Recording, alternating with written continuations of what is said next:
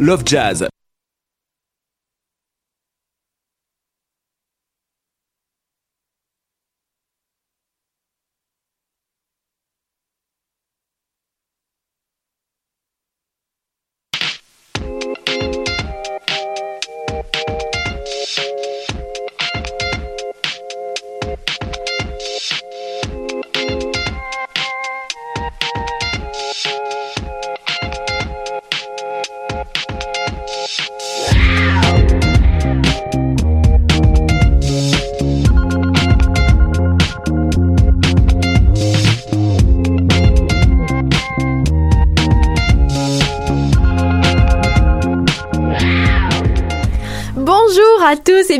Cette dernière émission de la session, dernière émission de 2020. Euh, vous écoutez l'animal politique sur les ondes de choc.ca. C'est drôle parce que c'est la troisième année de suite que je souhaite bonne année à la station, mais cette année, on dirait que c'est un peu plus spécial. Hein, c'est spécial parce que 2020, ça a vraiment été toute une année.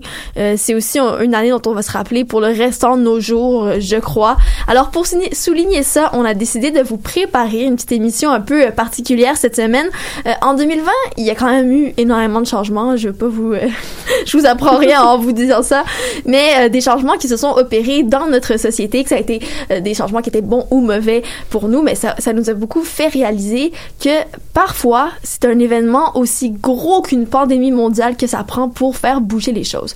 Alors nos chroniqueurs ont choisi chacun un événement qui a été chamboulé par 2020, donc un changement majeur qui s'est opéré et euh, donc, on, va, on va faire cette émission autour du thème du changement. Alors, bienvenue à tous et bienvenue à cette dernière émission de 2020. Alors, on commence cette semaine en environnement avec Lila et on va parler de quelque chose qui a vraiment changé euh, dans la dernière année pour tout le monde et on nomme le télétravail ou même on pourrait dire le téléétude. On, on les connaît bien, les études à distance, euh, passer presque toutes nos journées derrière nos petits écrans d'ordinateur. Euh, Aujourd'hui, ici à l'UQAM, en cette fin de session, je pense qu'on est tous prêts pour des vacances bien méritées et bien loin de nos écrans. Bonjour Lila, comment ça va? Ça va super bien, Mélanie. Euh, ben, bonjour tout le monde à la maison aussi. Ça me fait tellement plaisir d'être avec vous là ce matin, ben, ce midi. Euh, j'ai manqué les dernières semaines, donc j'étais vraiment excitée de terminer ma session avec vous aujourd'hui. C'est vraiment une belle façon là pour moi de célébrer ça. Puis justement là, quand je réfléchissais à ce qui avait changé en environnement cette année, euh, je me suis souvenu de à quel point on a parlé euh, que le confinement avait aidé l'environnement. Évidemment, là, on avait, je sais pas si tu te souviens, Mélanie, au printemps, là, quand les rues étaient vides, des bouchons de circulation, l'air était comme tellement pur. Définitivement. Puis ça, je trouvais qu'il y avait une impression de pureté encore plus parce qu'on était enfermés chez nous toute la journée et quand on sortait dehors, c'était vraiment, ça faisait tellement du bien aux poumons là, de, de respirer l'air encore un peu frisquet du printemps. Exactement. Puis tu sais, on a vu passer plein de choses positives sur les réseaux sociaux par rapport à l'environnement. Euh, les Himalayas qui apparaissaient dans certaines villes en Inde, par exemple, qui sont généralement couvertes par le smog. Euh, des poissons à Venise, des dauphins en France, des dindons à Montréal. On reviendra pas sur toutes ces apparitions d'animaux qui étaient en général des fake news, on s'en rappelle. Euh, puis il y avait aussi des phénomènes normaux ou même tristes dont on a parlé qui étaient en lien avec la pandémie. les cerfs au Japon, par exemple, qui normalement étaient nourris par euh, les touristes et qui là tout à coup envahissaient les villes pour se chercher à manger. Euh, mais la question que je me suis posée ce matin, c'est parce qu'on commence juste à en entendre parler. Est-ce que le télétravail ou les études à distance, est-ce que c'est vraiment mieux pour l'environnement? C'est vrai que c'est une bonne question. Je me la suis posée aussi euh, récemment parce qu'on sait que quand on utilise Internet, euh, qu'on est sur nos ordinateurs, etc., on a l'impression de pas avoir d'empreinte écologique, mais c'est pas nécessairement vrai. Exact. Euh, en fait, savais-tu, là, j'ai quelques données choquantes que j'ai réalisées en faisant des recherches pour cette chronique. Savais-tu que si Internet était un pays, ce serait le troisième plus grand consommateur d'électricité au monde? Oh, wow! C'est énorme! Exactement. En fait, le numérique, en général, est responsable pour 4% des émissions de gaz à effet de serre dans le monde et c'est plus que les avions. Euh, ça une recherche sur Google, euh, toutes les recherches sur Google qui sont faites euh, tout le temps, en une minute 20 secondes, c'est une tonne de CO2 qui est émise. Donc, c'est l'équivalent d'un aller-retour Paris-New York en avion. Euh, pour Netflix, les chiffres varient, mais selon ceux de l'Agence internationale de l'énergie, regarder du streaming sur Netflix pendant 30 minutes, ça équivaut à conduire 100 mètres en voiture. Voilà. Donc, c'est des c'est choquant un peu euh, mhm. puis j'avais envie de finir l'année sur quelque chose de positif ça aurait été le fun mais euh, j'ai eu l'impression qu'il faut c'est peut-être bien de se conscientiser aussi là, sur le fait que c'est pas vrai que d'être euh, tous chacun sur nos ordinateurs, ça n'a pas de coût. Donc pourquoi? Euh, Parce qu'en fait toutes les données euh, sur Internet sont stockées dans des centres de données. Ça, ça inclut des serveurs, des, des infrastructures de réseau un peu partout à travers le monde. En janvier 2020, selon le datacentermap.com, un site qui sert à recenser tous les centres de données dans le monde, il y en avait 4500. Puis je suis allée voir ce matin même, euh, et aujourd'hui, selon le même site, il y en aurait 4714. Ça veut dire que pendant la pandémie, tout était arrêté, mais pas la construction des centres de données. Non, il y en a eu à peu près 200 de plus qui ont été construits. À votre avis, là, à ton avis, Mélanie, on est mhm. juste deux autour de la table, hein? À ton avis, il y en a combien? C'est lequel le pays où il y en a le plus des centres de données? les États-Unis. Oui, les États-Unis. On, mhm. s'y attendait. Mais encore une fois, des chiffres choquants ce matin. Euh, les États-Unis hébergent 1797 centres de données à l'heure actuelle. Le pays suivant qui en a le plus, c'est les Royaumes-Unis avec 273. Je veux dire, le gap est donc bien immense. Énorme. Euh, puis, euh, au Canada, à ton avis, en moyenne, on a une idée? Les Royaumes-Unis 273, on doit être pas loin de ça, euh, nous aussi? on en a un peu moins. On en héberge 176 le centres de données au Canada. Donc, ça fait quand même beaucoup de centres de données, puis on n'a pas vraiment le choix de les avoir aujourd'hui. Euh, justement, avec la pandémie, on a bien vu à quel point Internet, c'est un incontournable, et on sait tous que le, télétravail, c'est quand même là pour rester, même s'il va y avoir un certain retour au bureau. Je pense que c'est quand même une pratique qui va rester ancrée euh, dans nos habitudes pour toujours. Peut-être pas à la même mesure, mais la tendance est quand même lancée. Donc, donc c'est quoi exactement le problème environnemental de tout ça? Bon, on va pas rentrer dans tout, là. Il y a les métaux pour euh, qu'on, les ordinateurs et tout. Il y a aussi, euh, euh, bon, l'obsolescence programmée, on en parle souvent. Mhm. Mais ce que je veux vous parler ce matin, euh, je veux revenir au centre de données parce que c'est bien concret. C'est des bâtiments puis qui émergent toutes les machines dont je vous ai parlé tantôt. Et ça, ça les rend très, très gourmands énergétiquement parce que toutes ces machines-là produisent beaucoup de chaleur et donc il y a besoin d'avoir un système très sophistiqué de climatisation et de refroidissement. Tout ça 24 heures sur 24, 7 jours sur 7.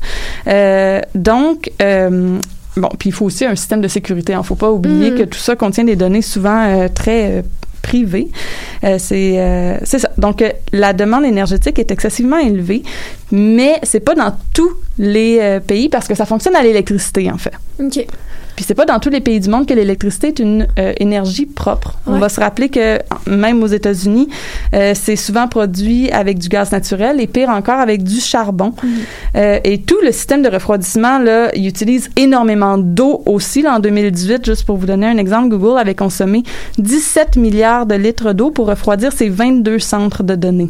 Donc ça donne une idée. Là. Ouais, vraiment. Puis c'est fou parce que c'est tellement pas quelque chose qu'on imagine et auquel on réfléchit quand on est sur notre ordinateur, notre laptop. Est-ce qu'il y aurait des solutions qui sont euh, qui ont été envisagées là pour l'instant? Oui, absolument. Donc euh, justement, en faisant mes recherches, je suis tombée sur certaines solutions intéressantes. Mhm. Toujours, moi, j'aime amener un petit côté positif parce que l'environnement, c'est un sujet qui est lourd. Mhm. Donc la première, c'est que euh, vu que c'est le système de refroidissement et la climatisation qui est une, un des plus grands enjeux, il y a l'idée de construire, euh, d'installer des centres de données davantage dans les pays nordiques où on peut utiliser l'air de dehors ou encore l'eau des rivières, des lacs pour refroidir les machines plus naturellement, entre guillemets. Euh, Facebook, par exemple, a installé ses centres de données en Suède, puis euh, Microsoft vient d'en construire un sous-marin. Hmm. Donc, il y a ça. Une autre avenue, c'est de rendre tout ça plus efficace énergétiquement. Il y a des solutions qui sont proposées intéressantes qui impliquent de réutiliser la chaleur qui est émise par les machines. Par exemple, il y a un parc d'activités en France qui s'appelle Val Europe qui alimente son réseau de chauffage grâce à la chaleur émise par les centres de données il y a un centre de données qui est situé pas très loin.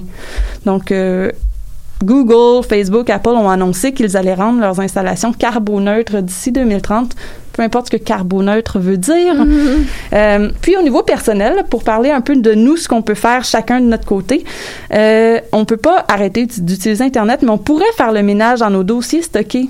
Par exemple, ce vieux courriel que tu vois plus depuis 10 ans, ben, il, prend de la place mm-hmm. quelque part.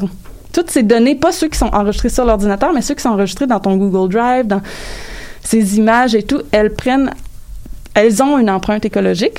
Hmm. L'autre chose, l'autre chose, c'est d'un peu de limiter notre streaming, donc de downloader quelque chose et de l'écouter par la suite, par exemple une pièce de musique qu'on aime beaucoup, ça a une moins grande empreinte écologique que si tu l'écoutes en streaming. Euh, sur Zoom, quand on coupe notre caméra et notre micro, ça diminue notre utilisation de données aussi. Ah bon, ben je suis contente de savoir que j'ai été euh, responsable pendant toute ma session. Moi, j'ai une petite pensée pour les profs qui parlent à des, Ouais. à des écrans vides, mais bref, on, peut quand même le garder en tête. Puis même chose, euh, utiliser le Wi-Fi plutôt que les données sur notre téléphone aussi, là, c'est c'est mieux. Donc euh, voilà, j'avais envie de terminer euh, l'année en nous encourageant finalement à faire une pause d'écran, tout le monde. En- Allons dehors, pourquoi pas. Puis surtout, ben, un joyeux temps des fêtes, malgré tout, pour nous ressourcer et prendre soin de nous. Mais merci beaucoup, Lila. On se retrouve l'année prochaine. Tout à Puis, fait. euh, merci beaucoup. Joyeux temps des fêtes. Moi, cette semaine, j'ai décidé de vous faire écouter les chansons qui m'ont marqué en 2020 au Ah, Québec. intéressant. Ouais, donc on commence avec euh, Gab Bouchard. Là, je sais que je l'ai souvent fait passer cette session, mais ça a été quand même un moment marquant dans mon dans mon année. Donc euh, pour sa musique sincère et extrêmement poétique, on écoute euh, Il est passé le soleil. Merci Mélanie.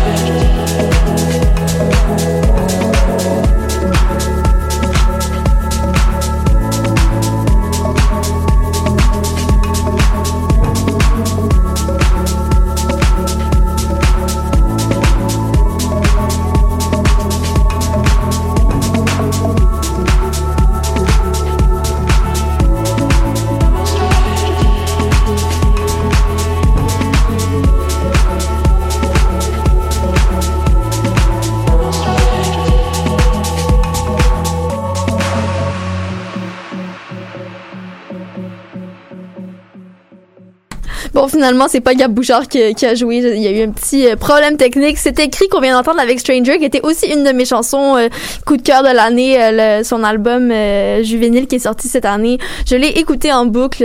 ça, ça, ça s'écoute bien en marchant, je trouve. Vraiment, il y a un rythme qui est super le fun. Donc, c'est écrit. bon, on essaye quelque chose qu'on n'a pas essayé depuis plusieurs semaines. On vient de parler de télétravail, alors pour être un peu concept avec notre thématique du changement, on essaie quelque chose de nouveau et on reçoit Elise par rencontre vidéo en Zoom aujourd'hui. Euh, on, va essayer. La dernière fois, ça n'avait pas très bien marché, mais est-ce que est-ce qu'on a Elise au bout du fil? Est-ce qu'on m'entend? Moi, moi, je t'entends. On t'entend. Je pense bien qu'on t'entend. c'est merveilleux. Comment ça va? Donc là, t'es à ton, t'es à ton chalet, c'est ça? Oui, c'est ça. Euh, j'ai décidé de partir un peu plus tôt comme euh, comme l'école se fait encore euh, à distance pour le reste de la session. Mais t'as bien fait, je t'envie euh, grandement. Mais euh, c'est bientôt les vacances, donc euh, peut-être qu'on va, je vais aussi aller dans le Nord me reposer un petit peu. Donc Elise, cette année, tu veux nous parler d'une chose en particulier. Bon, on sait qu'il y a quand même eu beaucoup de choses qui se sont passées en éducation, ne serait-ce que l'école en ligne dont on vient de parler avec Lila. par contre, toi, tu voulais nous parler d'autres choses aujourd'hui. De quoi tu voulais nous parler?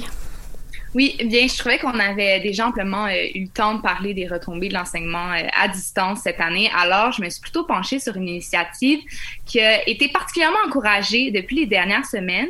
Je parle de créer des cartes de Noël pour les personnes âgées qui vivent en centre ou en résidence.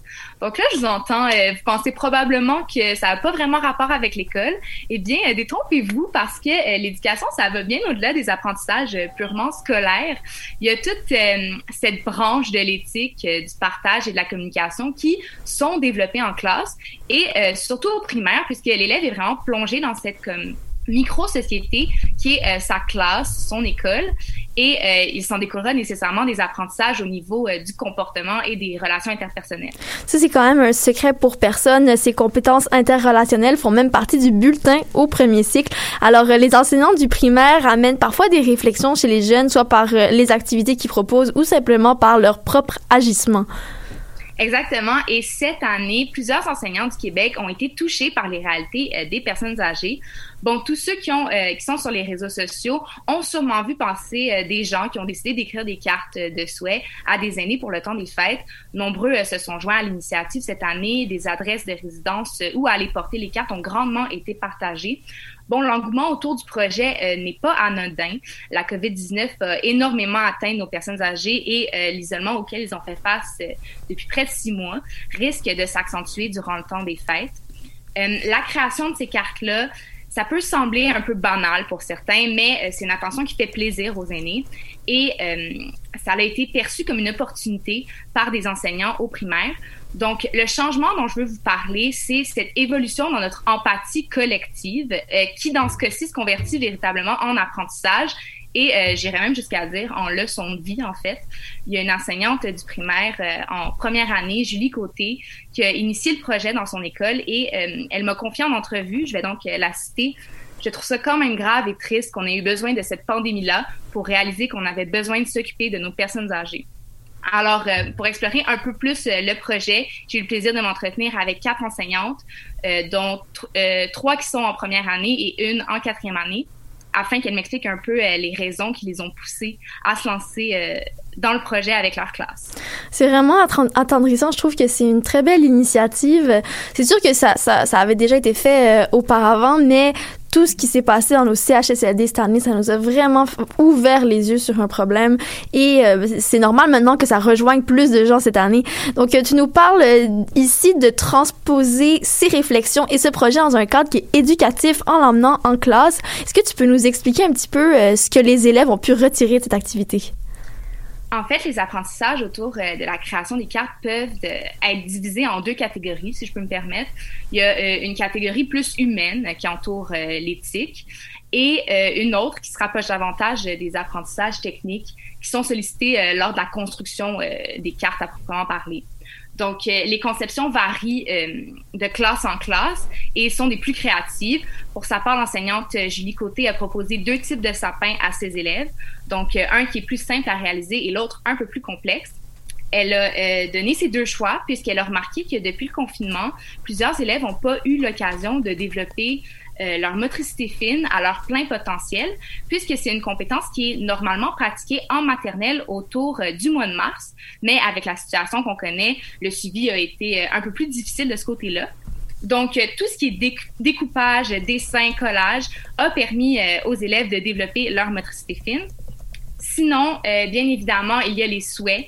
Euh, dans ces cartes-là. Donc, les élèves de première année, euh, ça, pour eux, ça leur a permis de pratiquer la grammaire, l'orthographe. Ils s'appliquaient à faire des belles lettres et tout. Donc, il y a encore cet aspect technique. Marc-Claude Morin, qui, elle, enseigne en quatrième année, a travaillé avec ses élèves la formulation des souhaits. Donc, euh, oui, la grammaire et le fait de faire des phrases complètes, mais aussi le vouvoiement et aussi qu'est-ce qu'on peut souhaiter à une personne âgée. Euh, pour pouvoir faire une, bonne formulation puis que, que ça, ça passe bien. Au point de vue éthique, euh, maintenant, l'enseignante de première année, Michelle Abouissa, euh, mentionne que ses élèves étaient particulièrement attentifs à leurs tâches, savoir qu'ils avaient un destinataire et que leur travail aurait un impact sur la journée d'une personne, ça les motivait énormément. Ce projet a ouvert aussi la discussion dans les différentes classes. Madame Abouissa a senti que ses élèves faisaient preuve de compassion et euh, d'entraide. Elle souligne que les enfants de cet âge-là aiment pour la plupart beaucoup discuter. Alors, euh, elle, envisageait faire un retour euh, sur l'activité pour rappeler toutes ces notions d'éthique et justement leur permettre de partager leurs émotions sur le sujet, tout ce que ça l'a amené. À ce sujet, sa collègue Julie Côté me racontait que ses élèves étaient particulièrement touchés par le projet et son histoire. Euh, pour vous mettre un peu en contexte, la mère de Madame Côté vit en résidence et euh, en fait, c'est en voyant le moral de sa mère dépérir depuis euh, les six mois qu'elle avait passé sans voir sa famille que l'enseignante a eu l'idée de demander à sa classe d'écrire des cartes pour lui faire plaisir. Elle a ensuite ouvert le projet à toute l'école, puis voyant que plusieurs ont décidé de participer, elle, elle a proposé d'écrire des lettres aussi à l'attention du personnel soignant de la résidence pour souligner justement leur endurance face euh, aux difficultés supplémentaires qu'ont apporté la COVID. Il y a euh, d'ailleurs un de ses élèves qui, euh, en réalisant que dans les résidences, il y a aussi des employés qui doivent faire à manger aux aînés, a eu envie d'écrire aux cuisiniers. Donc, juste cette petite pensée-là de la part d'un élève aussi jeune, je trouve que c'est un bon exemple pour démontrer qu'il y a une réelle prise de conscience pour ces jeunes et qui sont pas nécessairement exposés, en fait, à ces réalités plus difficile au quotidien. Donc, c'est vraiment un, apprentissage pour, pour le futur, je crois. Mhm. merci Elise pour cette petite immersion euh, dans les classes primaires du Québec. C'est vrai qu'on a rarement l'opportunité de voir ce qui se passe entre les murs d'une classe. Euh, si jamais l'idée inspire des auditeurs, sachez qu'il n'est jamais trop tard pour écrire une lettre à une personne dans une résidence proche de chez vous. Et c'est encore mieux si vous le faites avec des jeunes de votre entourage, euh, comme Elise nous l'a résumé. Donc c'est quand même une activité qui est très enrichissante, surtout pour les enfants qui sont en plein développement. Donc Elise, on souhaite des joyeuses fêtes. Merci beaucoup d'avoir été avec nous de ton chalet. Et puis, au revoir. on se voit l'année prochaine on s'en va écouter La F avec Austin, une chanson et un clip vidéo qui ont marqué mon automne également.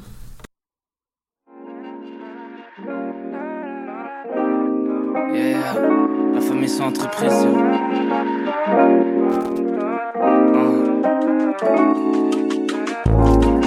Y'a gens de dans les armes et dans la foule, l'ambiance est chaude,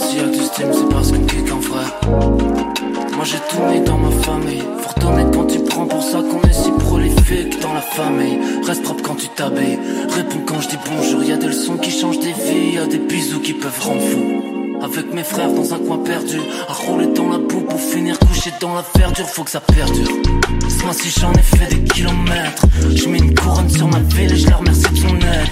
Vu que je suis entouré comme jamais, je je promets, je cesserai pas, man. Si t'es bien, y'a ma famille sous mes bras, ouais. Yeah, je représente ma F, ma famille, depuis tant y'a rien que faire, équipé, souillé comme la vallée. Ah, garde ce soin, so j'ai pris le contrôle du mis le chapelet sur le collier. I got love, c'est qu'on les blesse, je suis le padre dans la messe. Spontanément tendance censée, mais c'est ça que je censé te faire à toutes mes censitaires en cavale qui stimule mon encéphale. Meilleur que des mondes sans les failles, still selling love au détail. Chez nous dans un palace comme dans une maison de paille. J'ai toujours vu la scène. Ce serait malhonnête de dire que j'ai jamais voulu grimper en faire la scène.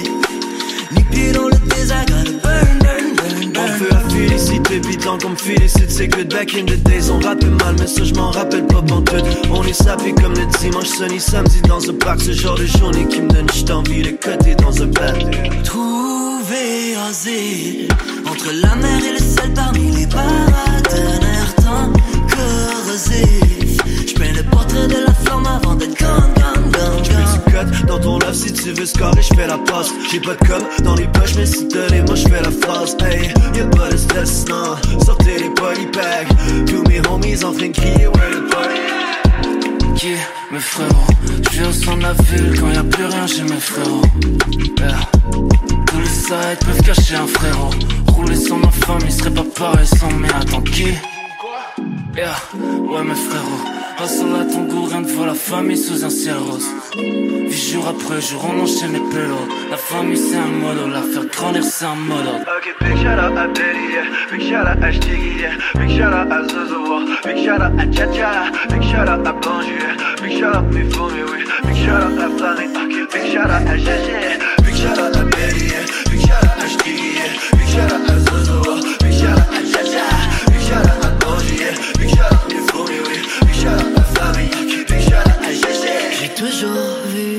Ce serait malhonnête de dire que j'ai jamais voulu grimper en faire la cible.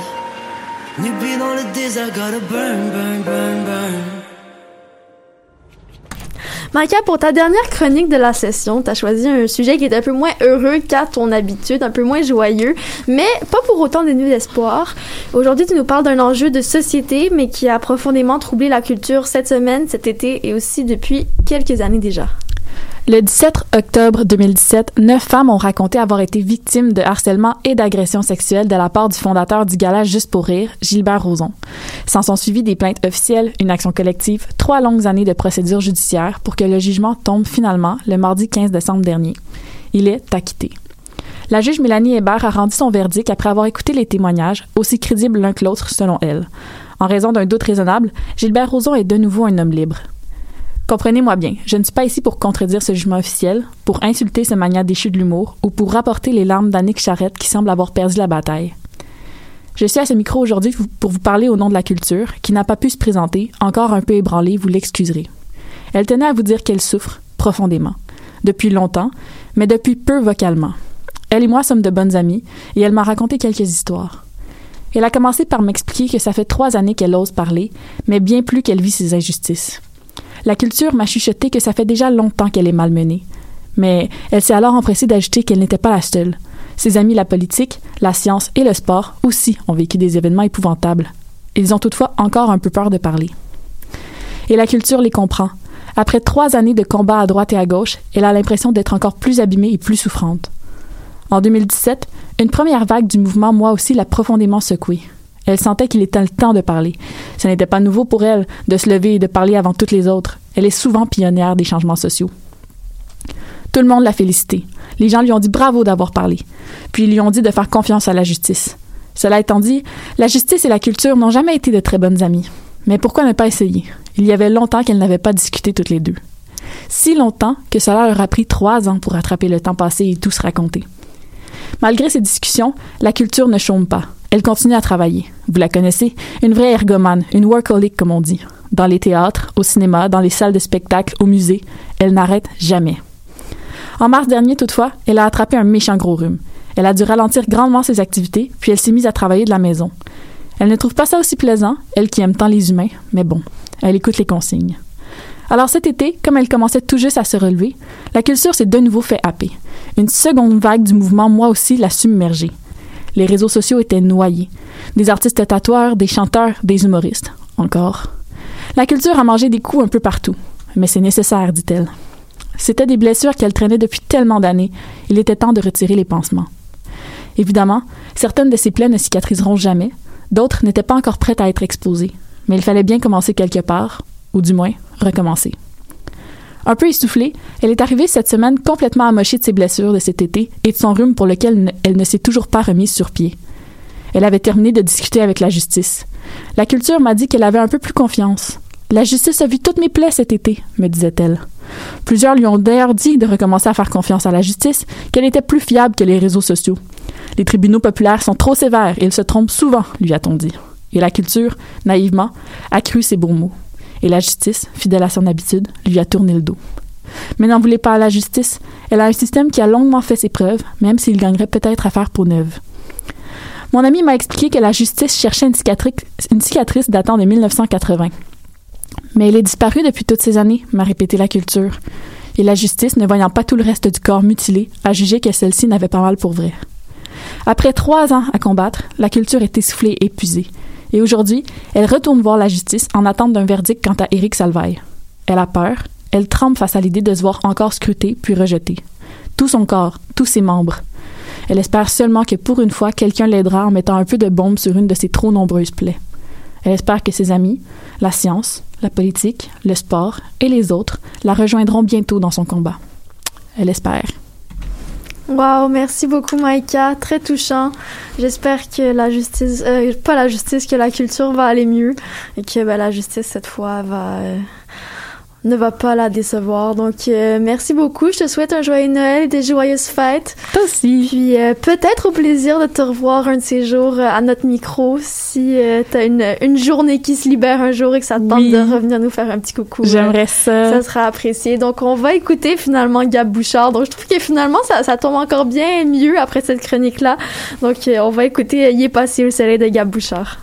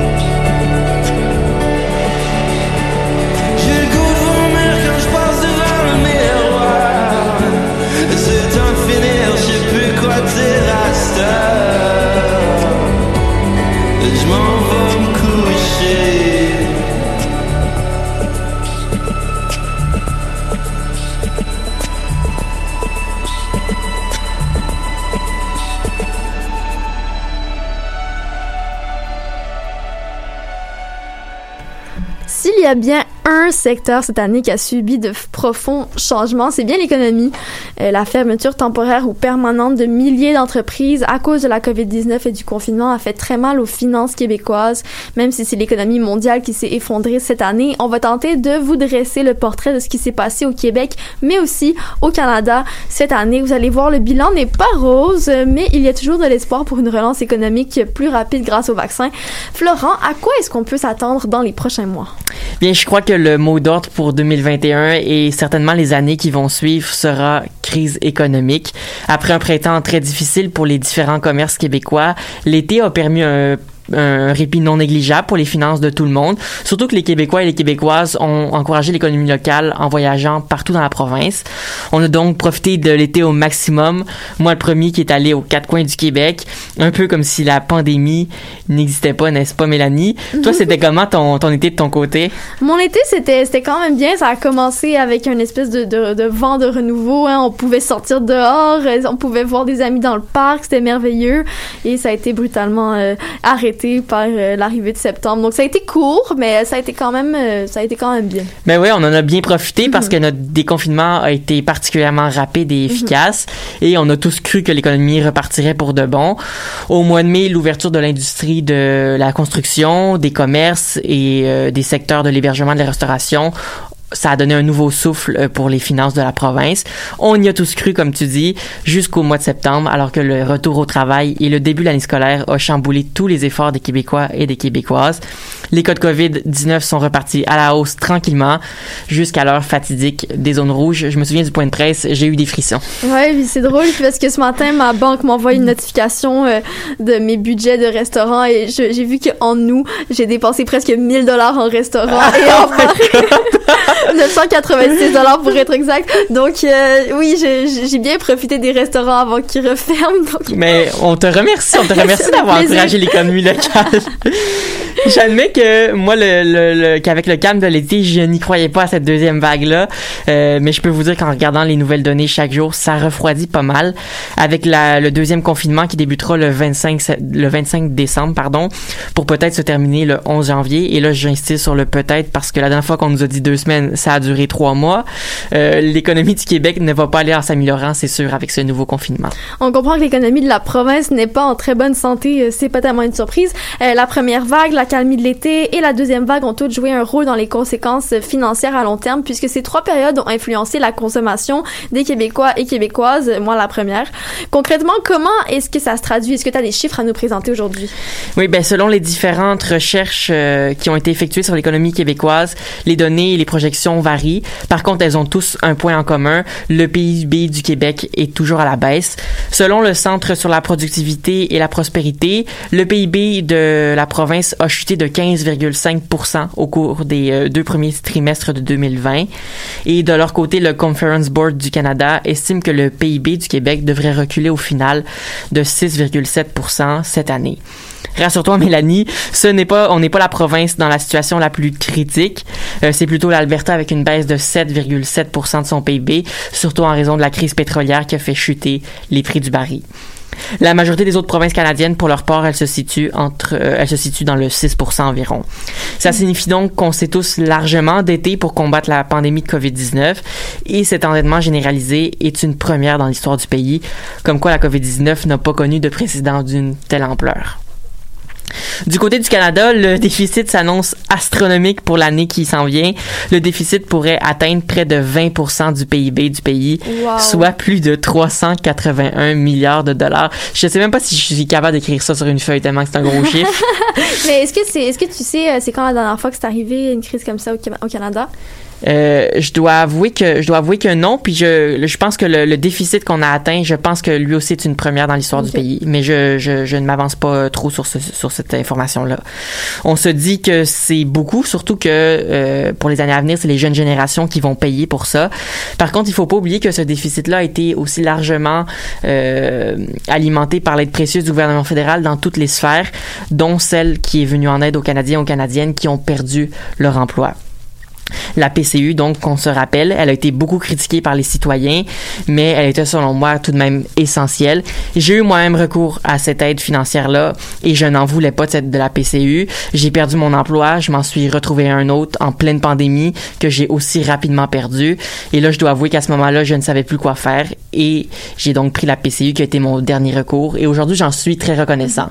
Par contre, il va falloir payer, bien évidemment, dans les années futures.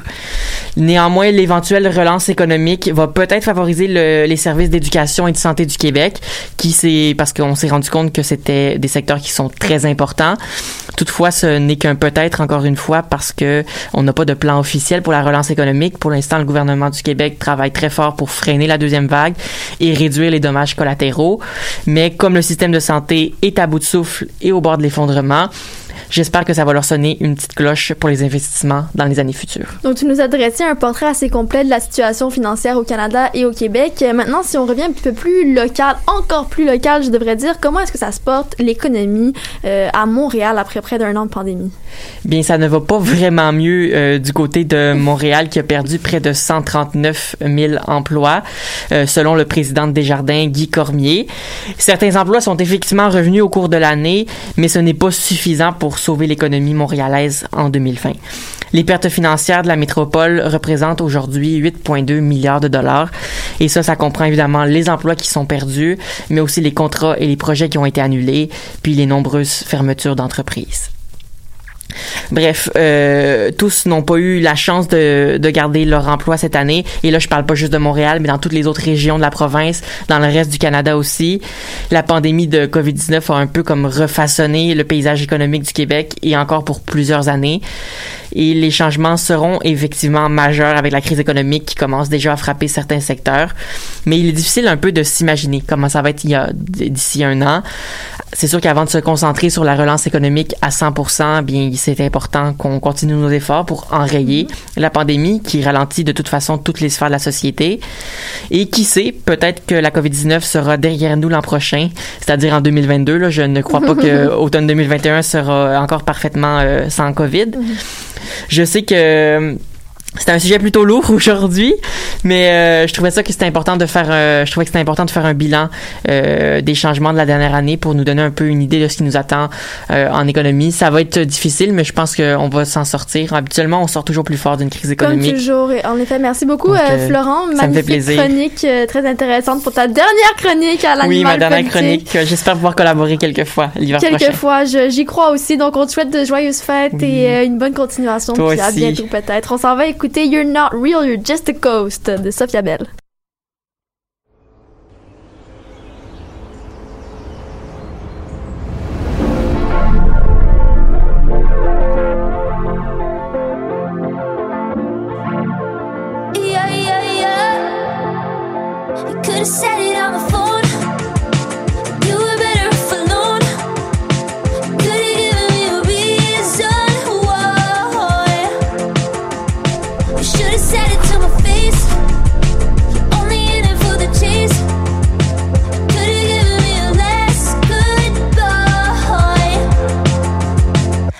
Not real, you're just a ghost. I remember you the most. I remember you the most. I remember you the most. I remember you the most. You're not real, you're just a ghost.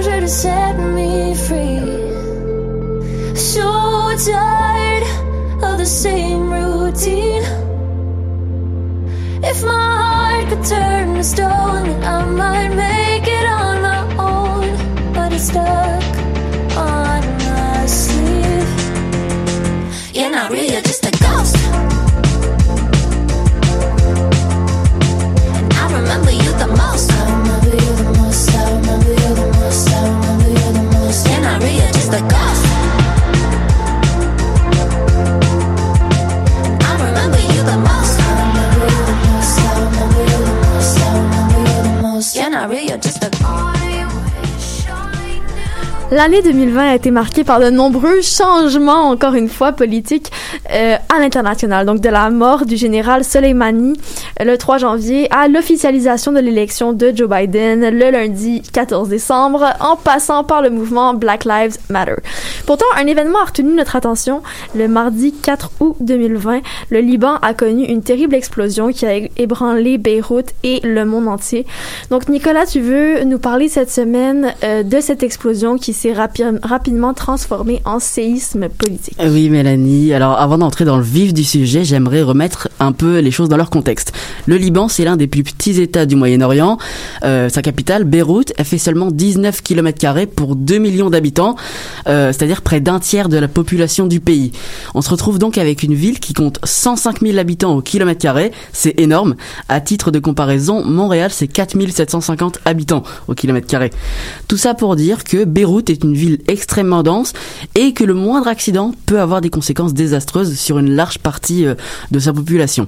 Justement, il y a 4 mois, 136 jours si on veut être très précis, 2750 tonnes de nitrate d'ammonium explosé dans le port de Beyrouth.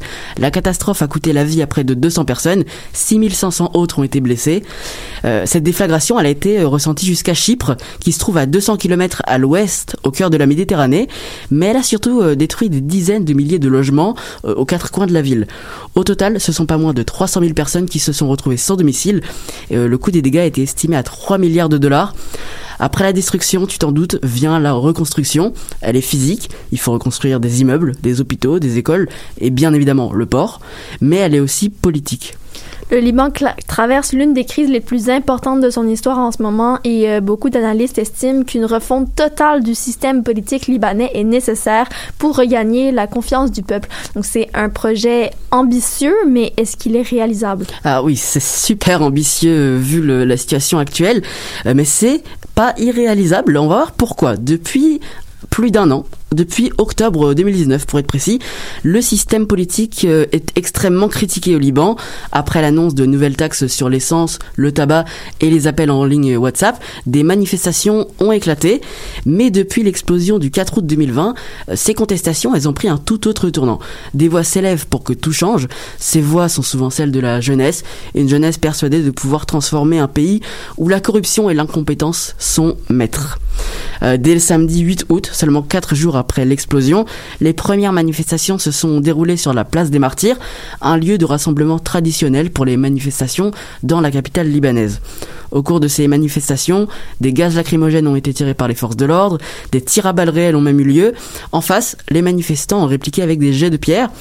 Pendant cette journée historique, des manifestants ont occupé plusieurs ministères, notamment euh, celui des Affaires étrangères, qui a très humblement été proclamé quartier général de la Révolution. Euh, certains ont également pris possession du ministère de l'énergie en raison d'un ras-le-bol des coupures d'électricité euh, qui sont à répétition euh, en ce moment au Liban. D'autres ont tenté de prendre le quartier général de l'association des banques. Ils ont réussi à l'enflammer avant de se faire expulser par l'armée.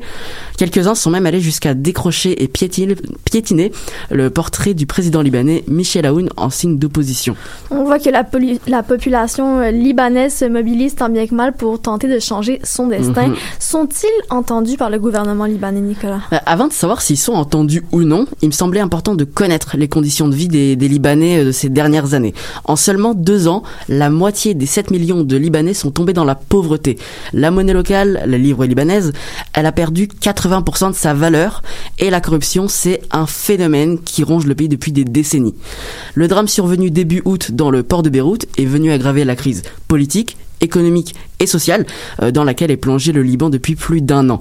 Saad Hariri, le président du Conseil des ministres jusqu'en octobre 2019, a été poussé à la, à la démission en raison des premières manifestations dès l'automne 2020.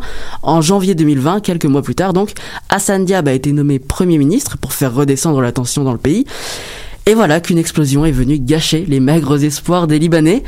Dans cette affaire donc de l'explosion, les dirigeants ont directement été pointés du doigt pour négligence criminelle.